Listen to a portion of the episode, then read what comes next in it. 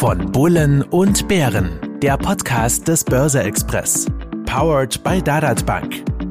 Bevor es losgeht, beachten Sie bitte unseren Disclaimer auf dad.at/slash podcast. Risikohinweis. Die Inhalte dienen ausschließlich der allgemeinen Information, sind ohne Gewähr keine Empfehlung zum Kauf oder Verkauf bestimmter Finanzinstrumente.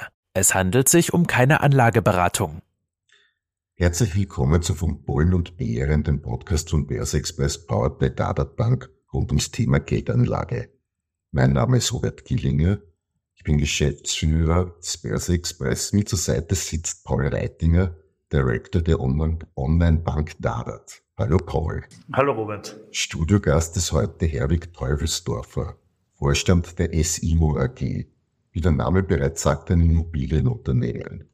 Notiert an der Wiener Börse die Aktie hat in den vergangenen zehn Jahren im Jahresschnitt mehr als 12 Prozent zugelegt, war damit mehr als doppelt so gut wie der Gesamtmarkt, der österreichische Gesamtmarkt, und ebenso deutlich besser zum europäischen Branchenindex.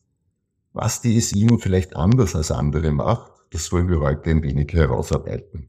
Grüße Sie, Herr Teufelsdorfer. Hallo. Fangen wir gleich an. Die SIMO verbinden sich ja viele Stakeholder noch mit Ernst Widowski als lang, langjährigen Vorstandsvorsitzenden der Gesellschaft, der Mitte 2021 ausschied. Danach kam Bruno Ettenauer, den wir hier im Podcast Nummer 26 hatten, zum Nachhören natürlich auch. Seit September 2022 sind Sie, Herr Dolfsdorfer, Chef der SIMO. Widowski propagierte eine zyklusorientierte Strategie. Ettenauer im Multi-Asset-Ansatz was Sie als damaligen Chief Investment Officer wahrscheinlich in Ihr Aufgabengebiet fiel. Aber was erwartet mich jetzt unter Herwig Teufelsdorfer bei der SNIMO? Schlägt Ihr Herz als ehemaliger BUWOG Generaldirektor noch für Wohnimmobilien? Wohin möchten Sie das Unternehmen führen? Ja, was erwartet einen äh, bei der SIMO aktuell? Also grundsätzlich, äh, glaube ich, haben wir den Vorteil aktuell auch auf die wirklich ausgezeichnete Vorarbeit der Vorgänger aufbauen zu können. Wir betreiben nach wie vor solides Immobilien- und Investmentmanagement, äh, aktuell unter dem Stichwort Capital Recycling, das heißt Nutzung von Marktopportunitäten. Äh, wir haben uns ja dazu entschlossen, vor etwas mehr als eineinhalb Jahren uns aus dem Wohnimmobilienbereich in Deutschland zurückzuziehen, hatten ähm, zur Hälfte 22, Jahreshälfte 22 ungefähr einen Anteil von noch äh, über 30 Prozent in unserem Portfolio, dem Fair Value entsprechend, konnten weit über 170 Häuser im letzten Jahr abverkaufen und das Geld anderweitig äh, investieren. Warum haben wir das getan? Die Wohnimmobilie lebt von niedrigen Zinsen als Investmentvehikel. Wir als institutionelle Investor haben uns dementsprechend mit den steigenden Zinsen oder den Zeiten steigender Zinsen als falsche Eigentümer gesehen und abverkauft. Äh, nur um ein paar Zahlen diesbezüglich äh, zu nennen, was wir da unter Capital Recycling auch verstehen. Ähm, wir haben über 670 Millionen Euro an Verkaufserlösen generiert. Die, äh, der Leverage bei den der Leverage bei unseren Wohninvestments in Deutschland war in etwa 27 Prozent Fremdkapital, 73 Prozent Eigenkapital und das mit einer Rendite von knapp über drei Prozent. Das heißt, über den Verkauf haben wir natürlich entsprechend Eigenkapital freigesetzt, dass wir jetzt mit einer Rendite von sechs Prozent plus und ähm, LTV von äh, zwischen 40 und 50 Prozent äh, wieder veranlagt haben. Und das spiegelt sich am besten zum Beispiel in der Entwicklung unserer Mieterlöse, wenn wir uns äh, anschauen, den Vergleich zwischen dem Quartalsergebnis Q3 22 mit Q3 23, äh, wo wir unsere Mieteinnahmen ohne die Hotels von äh, knapp 113 Millionen Euro auf äh, 143 Millionen Euro steigern konnten. Wir profitieren natürlich auch davon in Zeiten wie diesen, wo Liquidität ein unbestreitbarer Vorteil ist, dass wir ähm, seinerzeit, sprich vor zwei Jahren, in etwa unsere Beteiligungen an der Immofinanz und an der CIA Immo verkauft haben und dementsprechend unsere Kriegskasse auch gut gefüllt ist.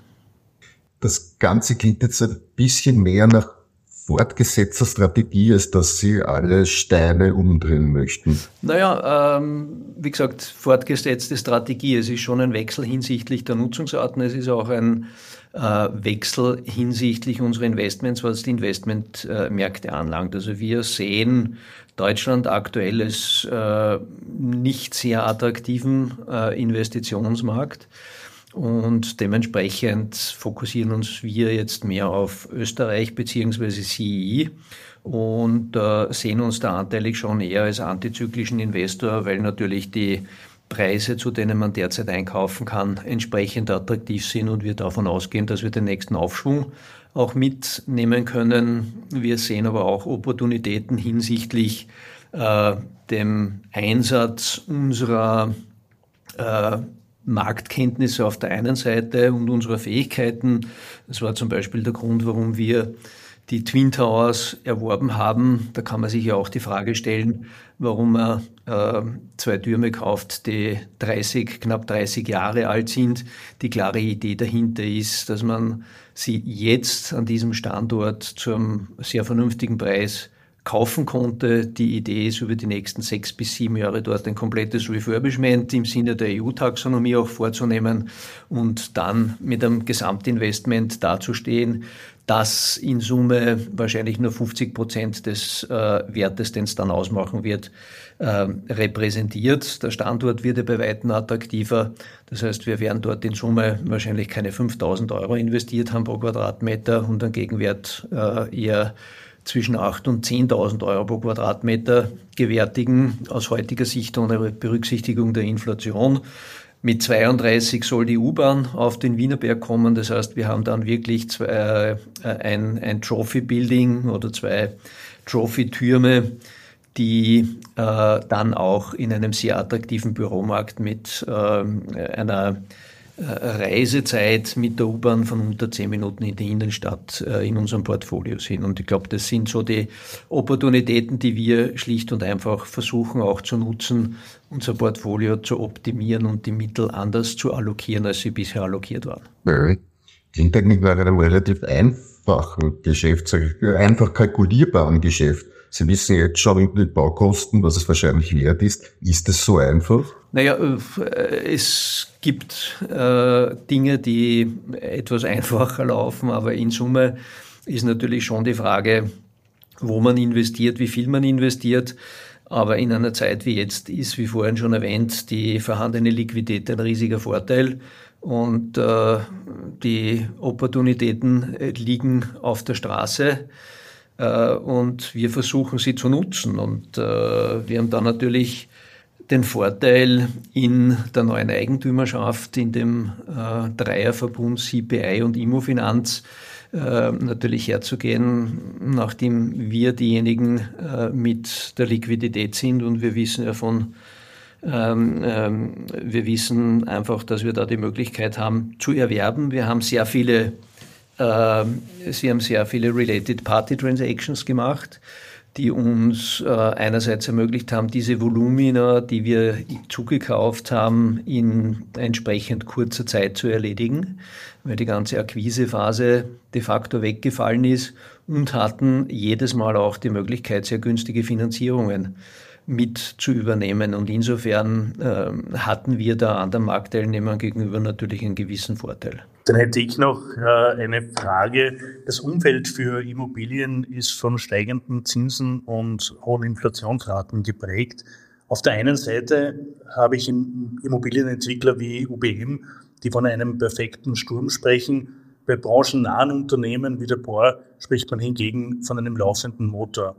Wo und warum ordnet sich die ESIMO hier aktuell ein und wie viele ihrer Mietverträge sind ohnehin indexgebunden? Ja, ähm, also wir sind als klassischer Bestandshalter aktuell zu sehen. Wir haben zwar das eine oder andere Grundstück für die Zukunft, äh, wo wir Developments betreiben können, sei das jetzt in der Nähe der Vasiut äh, in Budapest oder in Petroschalka in Bratislava, aber wir sehen aktuell nicht den Zeitpunkt, um mit Developments äh, jetzt zu beginnen. Ähm, was richten Zinsen und Inflation an? Habe es vorhin schon kurz erwähnt, wir sind äh, sehr langfristig und gut finanziert.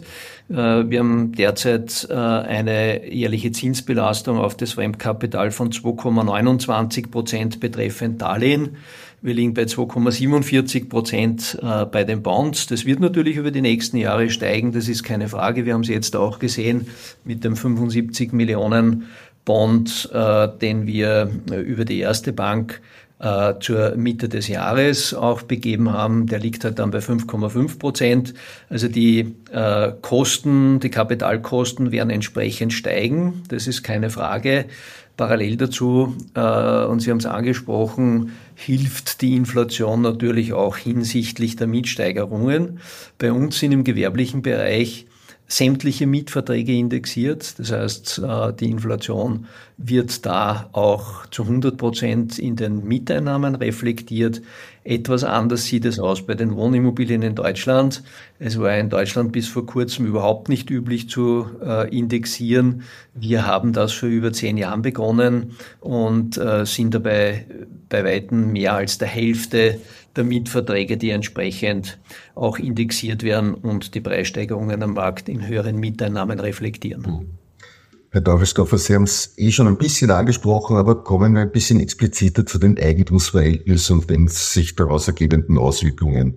Die SIMO wird zu knapp 90 Prozent direkt und indirekt über die Immofinanz und die tschechische CPI Property Group beherrscht. Geben sich mehrere Fragen für mich als Anleger. Haben Sie ein Anzeichen, dass die SIMO längerfristig überhaupt an der Börse bleiben soll? Wenn ja, nehme ich an, dass Sie eine starke Dividendenpolitik verfolgen werden die Großaktionäre zu befriedigen, was dann wiederum ja auch mir als Kleinanleger zugute kommt. Ja, also es ist, wie Sie es, wie Sie es angesprochen haben, 93 Prozent sind ähm, äh, in Summe nicht mehr im Free Float, 7 Prozent sind im Free Float. Das ist ein relativ geringer Anteil. Äh, wir haben weder Information noch Kenntnis davon, äh, dass etwas anderes als der längerfristige Verbleib da es immer an der Börse geplant ist. Das sind Überlegungen, die der Mehrheitsaktionär, der Mehrheitseigentümer anstellt und die er uns, äh, wenn überhaupt, in zugegebener Zeit mitteilen wird. Wir haben in unserer Budgetierung so wie jedes Jahr eine entsprechende ähm, äh, Dividende vorgesehen, aber auch da ist es so, dass letztendlich die Eigentümer im Rahmen der Hauptversammlung über die Auszahlung einer Dividende befinden werden. Ja. Gibt es so etwas wie eine Dividendenstrategie bei Ihnen? Ich sage, x Prozent des Überschusses wird ausgeschüttet oder eben so eine ja, haben wir, haben wir bis jetzt immer gehabt, wo wir in einer Größenordnung von 50 bis 60 Prozent des Überschusses in Form einer Dividende ausschütten. Das hat sich, glaube ich, ganz gut bewährt. Das äh, ist das, was wir äh, vorhaben, weiterhin beizubehalten. Ja. Stichwort haben Sie vorher genannt, zwei große Towers am Wienerberg. Sie kauften speziell zuletzt Immobilien der Großaktionäre. Mussten Sie kaufen, der sonst schlecht verkaufbare Ladenhüter wird bei Ihnen, ich sage unter Anführungszeichen, abgeladen? Oder Sie haben es ein bisschen angedeutet, hat so ein Konstrukt den Vorteil, dass man die jeweils vorhandenen Gelder einfach am optimalsten einsetzen kann und die Ladenhüterverschiebung infolge einer Konsolidierung ja eigentlich ohnehin kaum eine Wirkung hat. Ja, also ähm, äh, zum, zum, zum Thema mussten wir übernehmen. Das ist ja die wunderbare Regelung aus dem Aktiengesetz, dass der Vorstand äh, völlig weisungsfrei ist und äh, der Vorstand äh, hat auch in meiner Person überhaupt kein Interesse, gegen sich selbst zu arbeiten. Das heißt, ähm, wenn wir uns den Herbst letzten Jahres anschauen, wo wir über 800 Millionen Euro an Liquidität hatten, die unverzinst auf Konten gelegen haben, beziehungsweise teilweise ja sogar äh, Verwahrgebühr noch zu bezahlen war. Äh, das muss reinvestiert sein. Und äh, wir haben einen Markt, wo äh, die die Überlappung zwischen Käufer und Verkäufer betreffend der Kaufpreisvorstellungen eine äußerst geringe ist, beziehungsweise teilweise nicht vorhanden ist, weil der Verkäufer verständlicherweise, und wir sind in Deutschland, insbesondere in Deutschland ja auch in der Situation, natürlich die vergangenen Werte sieht, äh, die er in den Bewertungen gehabt hat, währenddessen der Käufer auch eine etwaige weitere Abwärtsbewegung äh, mit ins Kalkül ziehen muss. Und äh, da sind teilweise die Vorstellungen so weit auseinander, dass man sich schlicht und einfach nicht trifft, äh, wenn man nicht muss und äh, keine Preisfindung zwischen den beiden Parteien stattfindet. Ähm, insofern ist der Markt, der Investmentmarkt relativ ausgedünnt und äh, die Transaktionen, die wir bis jetzt gemacht haben, das waren zwei Portfolien in Budapest, das war ein äh, unter Anführungszeichen kleineres Portfolio in äh, Tschechien und jetzt ein größeres Portfolio auch wieder in Tschechien mit Retail mit dabei. Das sind Prozesse, die ja von externen Dienstleistern, von den Big Four entsprechend begleitet werden, wo es äh, darum geht, jeden Schritt auch ansehen zu lassen in Form einer Fairness Review, äh, dass alles at Arm's Length passiert. Äh, wir kaufen die Dinge so und betrachten sie so, als ob wir sie von irgendjemand äh, Dritten, mit dem wir keinerlei äh, Verbindung haben, kaufen würden. Ähm, das heißt, wir schauen uns das an, es schaut sich der, der Reviewer entsprechend an und der Aufsichtsrat genauso. Also da geht alles mit rechten Dingen zu, schon im eigenen Interesse der Haftung des Vorstands. Und äh, wie vorhin schon kurz angesprochen, in den konkreten Fällen war es so, dass wir entsprechend günstige Finanzierungen mitnehmen konnten und unsere äh, Refinanzierungskosten im Darlehenbereich entsprechend bei 2,29 Prozent aktuell halten konnten. Wie gefüllt ist denn Ihre Zukaufskasse, Entschuldigung, derzeit noch? Naja, wir haben äh, nach wie vor einen mittleren dreistelligen Millionenbetrag an Liquidität, ähm, sind, so wie die SIMO immer war, äh, eher konservativ unterwegs. Das heißt, wir äh, haben da schon einen gewissen Sockel, den wir laufend an Liquidität auch halten wollen für etwaige Eventualitäten. Wir haben ja auch im Februar nächsten Jahres einen äh, Bond mit 1,75 Prozent äh, zurückzuführen. Und äh, es kommen laufend Mittel dazu. Also wir haben nach wie vor neunstellige Beträge, die wir weiterhin investieren können und investieren wollen, um unser Portfolio entsprechend der definierten Strategie auch weiter umzubauen. Das heißt, mittelfristiges weiteres Mieterlöswachstum, ich sage mal, angedacht. So ist es. Die, der Mieterlös ist ja da äh, ist ja im Endeffekt die Prämie für die Investition in die Immobilien. Und äh, mit steigendem Zins muss natürlich auch die, die Yield äh, bei den Immobilien entsprechend steigen. Und äh, so scheiden dann einige Märkte aus, eben wie Deutschland aktuell. Und äh, wir gehen davon aus, dass sie das Mietwachstum in ähnlicher Manier über die nächsten äh, äh, Monate und Jahre weiter fortsetzen wird, so wie wir das in den letzten zwölf Monaten gesehen haben. Wir haben ja nach wie vor äh, einen Bestand von mehreren hundert Millionen Euro in Deutschland an Wohnhäusern, wo wir laufend dran sind, die zu verkaufen. Das heißt, dieser Prozess des Capital Recyclings werden wir auch weiterhin betreiben. Ein omnipräsentes Thema ist das der Nachhaltigkeit, auch ESG. Sie selbst, also die SIMO, hat bis 2030 das Ziel, die Energieintensität, ich sage mal, um 25 bis 30 Prozent zu reduzieren. Was sind das für Maßnahmen oder reicht es, wenn da überall LED-Lampen angebracht werden? Naja, äh, natürlich äh, hilft es, wenn überall LED-Lampen mit angebracht werden, aber es beginnt im Endeffekt beim Einkauf der Energie, äh, wo man sich anschaut, äh, wie der Energiemix sich zusammensetzt. Äh, da ist ja unser Ziel entsprechend bis 24 alles nur mehr an erneuerbaren Energien, äh, erneuerbaren Energiemix einzukaufen. Es ist notwendig, die Häuser entsprechend gut zu kennen. Wir sind jetzt gerade dabei und äh, mit in der Zusammenarbeit mit einem relativ jungen Unternehmen das eine oder andere Haus einmal probeweise anzusehen, um über KI zum Beispiel eine Optimierung der Heizungskurve auch hinzubringen und, und, und ähnliche Themen.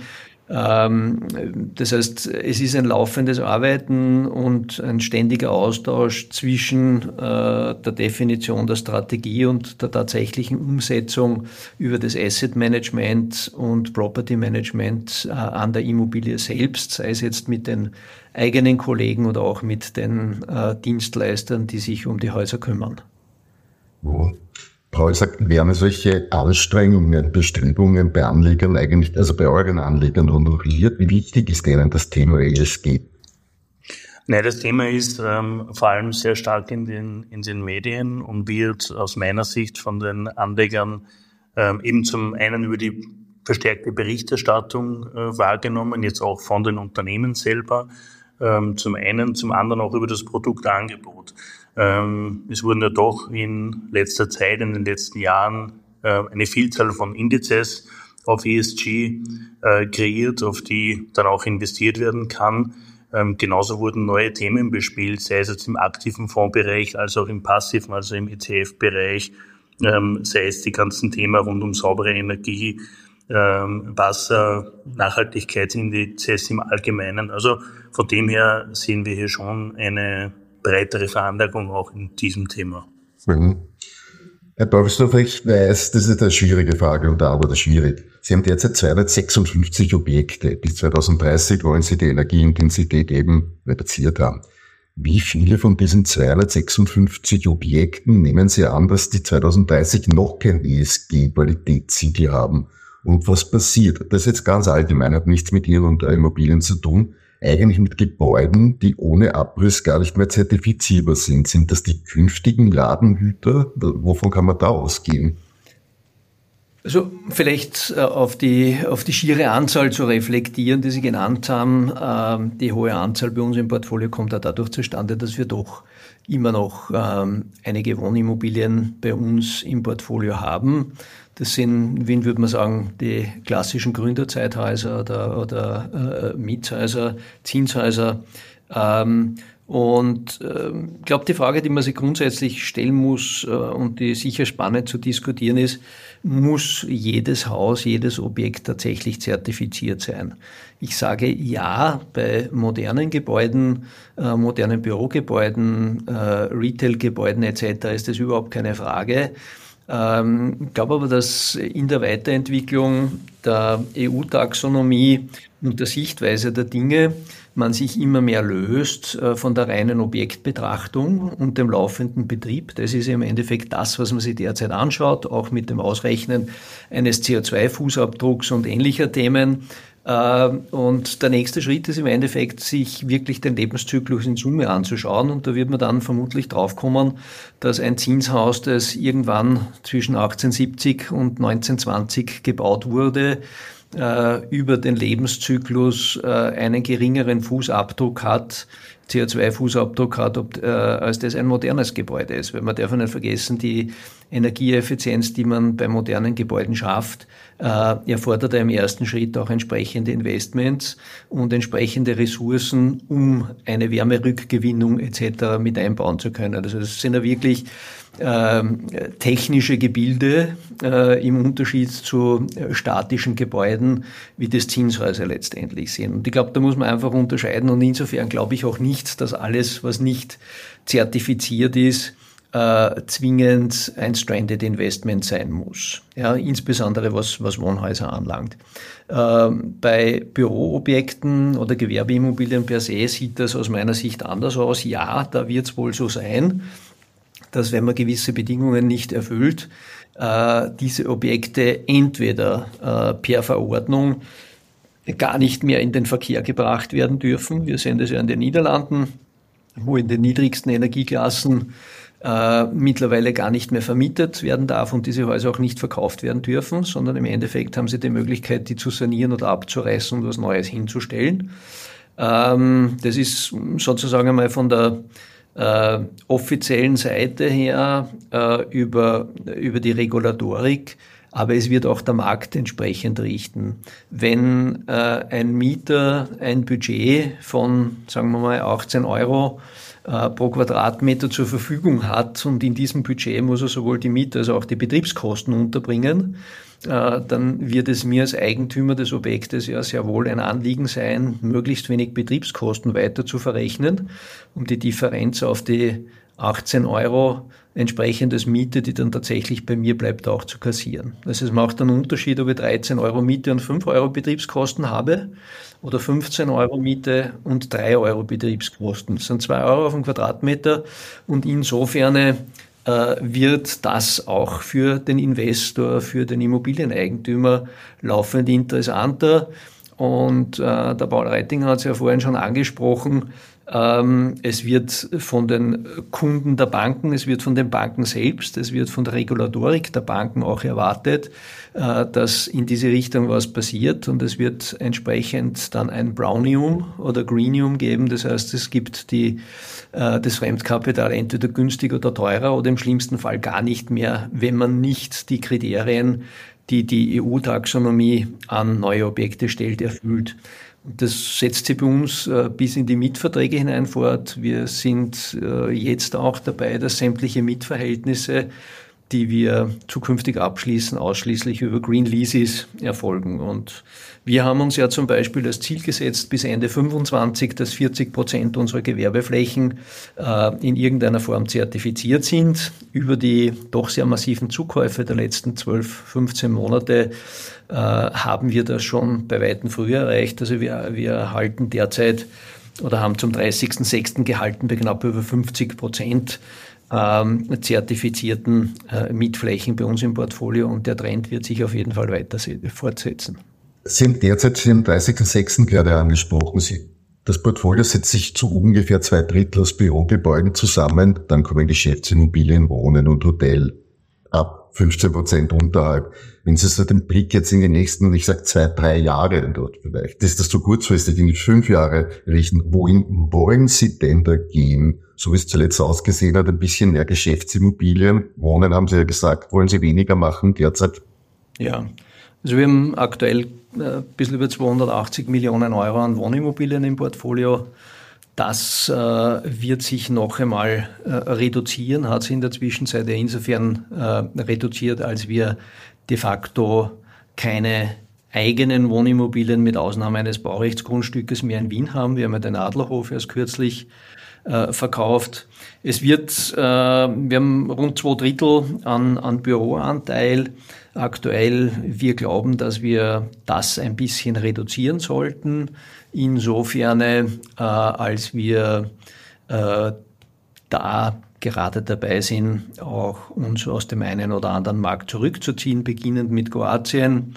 Äh, es ist Zagreb sicherlich spannend. Wir glauben, dass mit der Einführung des Euro und der Zugehörigkeit von Kroatien zum Schengen-Raum mit Beginn dieses Jahres sich dort auch Opportunitäten ergeben hinsichtlich eines größeren Interesses. Wir haben das jetzt letzte Woche gesehen, wo wir das Eurocenter äh, verkauft haben, eines von äh, drei Bürogebäuden, das wir in Zagreb haben und die frei werdenden Mittel werden wir weiterhin äh, versuchen, verstärkt in, in Retail-Immobilien auch äh, zu investieren, wobei das äh, Retail-Immobilien sein werden und sein müssen, die bis zum gewissen Grad auch äh, einen Nahversorgungscharakter haben.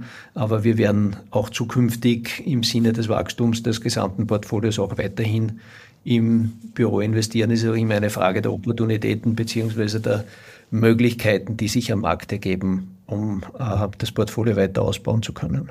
Ja, ist jetzt, weil Sie gerade den Nahversorger integrieren erwähnt haben, ist das das Mittel gegen Amazon und Co. im Geschäftsimmobilien, im Geschäftsimmobilienbereich? Naja, ich glaube, man darf ja nicht vergessen, dass äh, äh Shopping Center, insbesondere Shopping Center, ähm, auch einen gewissen Unterhaltungscharakter haben. Und das ist das, was wir über die letzten Jahre schon sehen, dass zum Beispiel in solchen Zentren, und wir haben mit dem letzten Portfolio in Tschechien, das wir erworben haben, ja zwei Shopping-Center äh, erworben, dass der Anteil zum Beispiel der Food Courts immer größer wird, weil die Leute ja nicht nur zum Einkaufen äh, und zur Befriedigung von Grundbedürfnissen hingehen, sondern auch einen Teil ihrer Freizeit dort verbringen. Und ich glaube, äh, das, darf man, das darf man nicht vergessen. Ähm, es wird äh, Amazon äh, oder grundsätzlich äh, der Retail-Bereich, der über das Internet abgehandelt wird, äh, eher noch weiter wachsen, äh, wird aber in gewissen Teilen nie die lokalen Shopping-Center ersetzen können. Und äh, ich glaube, das muss man einfach mit berücksichtigen und ähm, wenn man die Erlebniskomponente, die Freizeitkomponente entsprechend auch in den Häusern mit berücksichtigt, dann äh, gehe ich davon aus und bin überzeugt davon, dass Shopping Center auch zukünftig, wenn der richtige Mix vorhanden ist in den Shopping Centern, auch weiterhin ihre Berechtigung haben werden. Wieder bei 30.06. Ihre 256 Objekte hatten einen Buchwert von knapp 2,9 Milliarden Euro. An der Börse wird die Aktie also das Unternehmen mit 930 Millionen Euro bewertet, der Unternehmenswert liegt beim knapp dem Doppelten. Jetzt können Sie aus Compliance-Gründen natürlich nichts zur Aktie sagen. Das übernehme ich jetzt kurz, denn alle die Aktie beobachtenden Analysten haben eine Kaufempfehlung auf den Lippen und geben ein durchschnittliches Aufwärtspotenzial von knapp 40 Prozent heutiger Stand. Meine Frage aber, sind Sie SIMO-Aktionär und was halten Sie an sich vom Instrument der Aktien der privaten Veranlagung? Also ich glaube, dass die Aktie in der privaten Veranlagung eine ganz wesentliche Rolle spielt und ich bin entsprechend auch Aktionär in unterschiedlichsten Unternehmen. Ich bin nicht mehr Aktionär in der SIMO AG. Warum? Weil ich äh, im November letzten Jahres äh, meine Aktien eingemeldet habe auf das Übernahmeangebot der CPI und wir seither so aktiv waren und dass wir entweder aufgrund von Berichtszeiträumen, Akquisitionen, die wir getätigt haben, de facto kein Fenster da war, um selbst auch Aktien äh, der SIMO als Vorstand kaufen zu können. Okay. Lieber Paul, bei dir ähnlich, sage ich einmal. Wie hättest du es mit Immobilien bei deiner privaten Veranlagung? Naja, das ist, muss ich ganz ehrlich sagen, da liegt der Schwerpunkt auf meiner äh, Wohnimmobilie, also meiner, meinem Wohneigentum und ja, dann eine weitere Streuung dann über, über Aktien und äh, andere Instrumente im, im regelmäßigen Ansparbereich. Zum Schluss äh, hätte ich noch eine Frage. Ähm, Herr Teufelsdorfer, mit welchen Argumenten überzeugen Sie mich, beziehungsweise ähm, potenzielle Aktionäre, Aktionär zu bleiben, beziehungsweise zu werden? Ja, also ich glaube, die, die Aktionäre, die jetzt drinnen sind, äh, haben ja, da kann man äh, nur hoffen, äh, zuerst eingemeldet und dann wieder neu gekauft. Äh, was macht die, die SIMO-Aktie äh, überzeugend? Ich glaube, das ist schlicht und einfach wirklich die solide Arbeit. Wir sind keine Hasardeure, wir wissen, was wir tun. Äh, wir sind nach wie vor eher konservativ unterwegs, aber glauben mit der Mannschaft, die wir haben, ähm, auch Opportunitäten, die sich am Markt ergeben, nutzen zu können und dementsprechend von unserer Seite her, vom Management her äh, und vom Team der SIMO her unseren Beitrag zu leisten, äh, um die SIMO AG täglich auch ein bisschen wertvoller zu machen. Damit möchte ich für heute enden und bedanke mich bei den Studiogästen fürs Hiersein. Ich hoffe, für euch da draußen war Interessantes dabei und würde mich freuen, wenn ihr zur nächsten Folge von Pollen und Bär wieder einschaltet. Verabschiede mich von Paul Reitinger von der Dadat Bank. Tschüss, Paul. Auf Wiederhören, Robert. Vielen Dank. Und speziell bei unserem Expertengast, Diplom-Ingenieur Erik Teufelsdorfer. Wenn Sie seine Überlegungen und seine Expertise zum Immobilienmarkt überzeugten, diese sind investierbar. Per Aktie, auch über die Dadat Bank. Auf Wiederhören, Herr Teufelsdorfer. Danke und auf Wiederhören.